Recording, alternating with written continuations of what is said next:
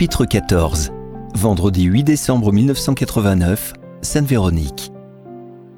La maison de Madame Dupré paraissait encore plus petite lorsque Bart se trouva devant la porte d'entrée. C'était une petite maison sans prétention, aux murs en pierre grise et briques rouges entourant les fenêtres, surplombée par un toit pentu de tuiles brunâtres, avec une petite cheminée crachant une fumée continue. Bonjour madame, nous avons rencontré votre mari hier soir. Elle ne le laissa pas terminer sa phrase. Venez, venez, ne restez pas dehors par ce temps, vous allez tout mouiller. Les deux hommes entrent dans le petit hall d'entrée étroit et joliment décoré. Votre maison est charmante, madame, très accueillante et chaleureuse. Andy ne peut résister à l'envie de la complimenter. La dame sourit, laissant apparaître deux rangées de dents trop longues, trop blanches et parfaitement alignées. Cela lui rappelait Madame Lombray, deux heures plus tôt, avec ses enveloppes. Venez, entrez, nous vous attendons. Dans la salle à manger, trois dames relativement âgées étaient assises, une tasse de café devant elles et des miettes de gâteau laissées sur l'assiette posées au milieu de la table. À l'arrivée des deux hommes, elle se lève pour les saluer. Non, non, restez assise, ne vous dérangez pas, merci beaucoup. Andy reconnut tout de suite la femme rencontrée ce matin. Je me suis permise d'inviter mes amis. Nous connaissions toutes très bien monsieur le curé. Nous sommes des paroissiennes fidèles.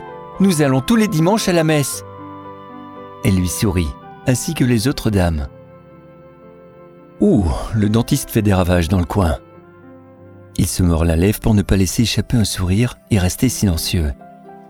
Elles avaient toutes les quatre une dentition anormalement parfaite, mais surtout des dents trop longues. Le sourire Colgate en version troisième âge et au format XXL. Bart se présente rapidement. Nous venons de parler avec des personnes au café. Et nous recherchons des informations sur le ou les tueurs, ici et au bar Le Goéland. Si vous savez quelque chose, on est intéressé. Est-ce que vous pouvez une fois nous parler du curé et de la bonne, peut-être aussi des deux filles? Le Belge insiste sur l'importance de tout leur dire, même ce qui pourrait leur sembler être des détails. Après son expérience au café, Andy intervient. Doucement quand même, on n'a pas beaucoup de temps.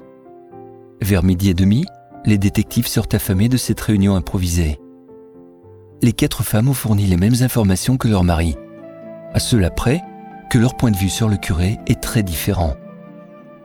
Ils apprennent que le curé aimait voyager et qu'il s'intéressait à l'histoire ancienne et à l'archéologie. Depuis son arrivée à Sainte-Véronique, il est allé plusieurs fois à Rome. Il a voyagé en Égypte et au Mexique. Chaque fois, il a visité les pyramides. Le curé Delporté était très curieux et cultivé. Il aimait apprendre de nouvelles choses. Il a toujours été à l'écoute de chaque paroissien, mais les hommes lui ont vite tourné le dos. Il disait des maris qu'ils étaient trop formatés par l'ancien doyen et qu'il fallait changer cela. Donc, cela ne plaisait pas. Il était trop secret pour les hommes. Concernant Alicia, elle a vu une rougeur sur le front quand elle est arrivée, comme provoquée par une brûlure. C'est une fille charmante qui s'enfermait pendant des heures dans sa chambre avec des livres d'histoire. Elle passait tout son temps à la bibliothèque de Calais. Mine était sa meilleure amie. Les deux filles étaient tout le temps ensemble. Elles étaient très solitaires et renfermées. T'en penses quoi? Bart réfléchit un moment, le temps d'ouvrir la portière et de démarrer le moteur. Bah tout ça, ça se tient. Le curé est arrivé avec des idées nouvelles et ça n'a pas plu aux hommes. Il a su rassembler les femmes et s'est mis les hommes sur le dos. Ouais, et les filles? Bah, il a recueilli des filles perdues, abandonnées. Bah, il a fait son travail du curé. La bonne l'a aidé à élever une fille. Il a trouvé une famille à l'autre. Moi, je dis que c'est bien ce qu'il a fait, ce gars-là, hein Ouais, bon, ok. Passons le côté social. Tu vois l'ombre d'un tueur, toi? Bah, maintenant, on sait que le curé, il avait pas mal d'ennemis. Apparemment, tous les hommes du village. Et un lien avec le goéland? Bart se gratte la tête, souffle bruyamment en faisant un bruit avec sa bouche. Il actionne la marche arrière de la voiture qui démarre d'un coup sec et démarre en trompe en direction du port. Hé, doucement, hé, y a pas le feu Tu vas finir par écraser quelqu'un en roulant comme ça Andy s'accroche au siège.